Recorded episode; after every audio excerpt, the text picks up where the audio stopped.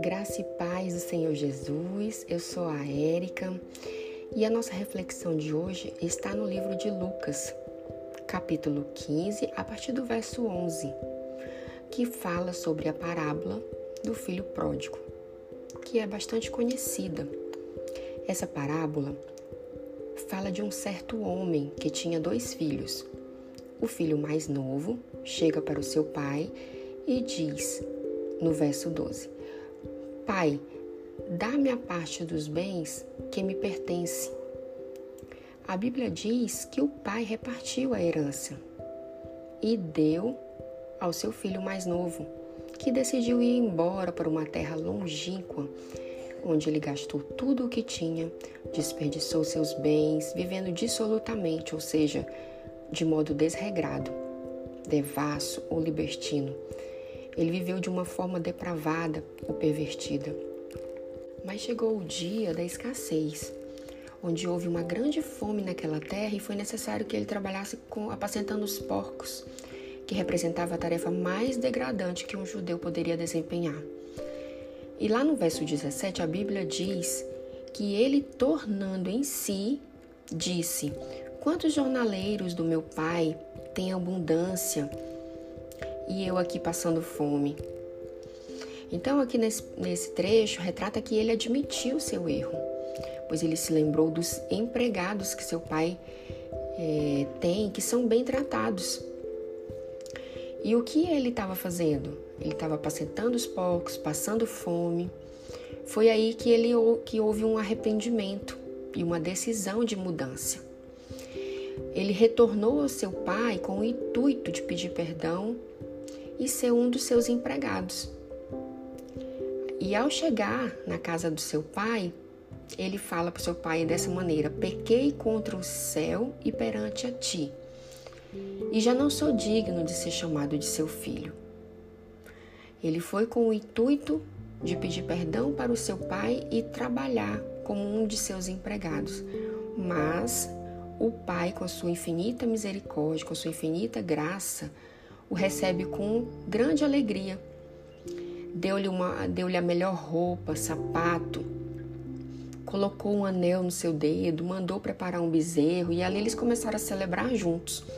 E a Bíblia fala que o filho mais velho estava no campo, mas quando ele veio e ouviu aquelas músicas, aquelas danças, e soube que era o seu irmão que havia voltado, e o seu pai estava fazendo toda aquela festa, então ele se indignou. E o pai lhe disse lá no verso 31 e 32: Filho, tu sempre estás aqui comigo e todas as minhas coisas são tuas. Mas era justo alegrarmos-nos e folgarmos, porque este teu irmão estava morto e reviveu. Ele tinha se perdido e foi achado. Então, o que, que nós podemos tirar de lição para a nossa vida com essa história. Então vamos pensar aqui nas características de cada um. O primeiro, o filho mais novo. Esse filho era o filho que conhecia o pai, mas que pecou, se afastou, depois se arrependeu e voltou para a presença dele, com um coração alegre, humilde e grato por estar na presença do seu pai. Ele se arrependeu dos seus pecados. Esse filho mais novo, ele revela que não é digno de tamanha graça e favor do seu pai, mas ele tem prazer em estar junto com ele. Já o filho mais velho é aquele que está com o pai todos os dias. Até conhece os mandamentos do pai, mas não tem intimidade com ele. Ele mostra ter um coração amargurado, ciumento, rebelde, que se envolve com o trabalho do pai, mas não se envolve com o próprio pai. Esse filho mais velho retrata a vida daquelas pessoas que já conhecem a Deus, sabe o que agrada ou não a Deus, até vão à igreja, oram, trabalham incansavelmente na obra, mas lhe falta o relacionamento íntimo com o Senhor.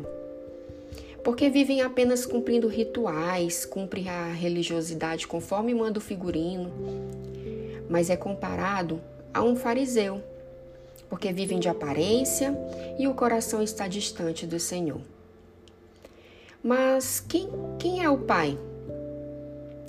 Essa terceira figura da parábola que lemos hoje.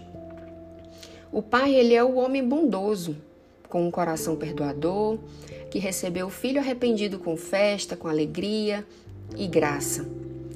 Mesmo sem ele merecer, esse pai lhe revela a figura de Deus para com seus filhos, que lhe dá como herança a salvação por meio de Jesus Cristo.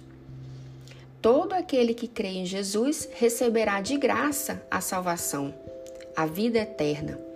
Não por mérito nosso, não porque somos religiosos, mas por graça, porque Ele ama seus filhos.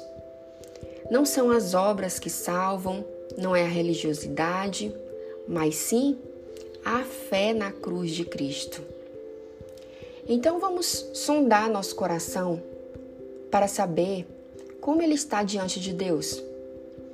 Pensa aí como está seu coração hoje? Sedento pela presença do Pai, com arrependimento pelos seus pecados, aquele que valoriza estar próximo de Deus, com intimidade com Ele, ou seu coração está cheio de inveja, amargura, que até cumpre os rituais que a sociedade impõe, cumpre os mandamentos, mas vive de forma superficial, de aparências, vai à igreja, mas não conhece a Deus, pois não assumiu a sua posição de filho herdeiro de toda a graça de Deus por meio de seu Filho Jesus. Que o Espírito Santo de Deus abra nossos olhos e ouvidos espirituais e nos convença de tudo aquilo que precisamos mudar. Vamos orar para finalizar essa reflexão? Senhor Jesus, precisamos de um coração humilde que reconhece nossa pequenez diante de Ti, pois necessitamos da Tua presença nos ajude a ter intimidade contigo cada dia mais e que tenhamos prazer em fazer a tua vontade com um coração grato com por tamanha graça imerecida do Senhor por nós. Em nome de Jesus. Amém.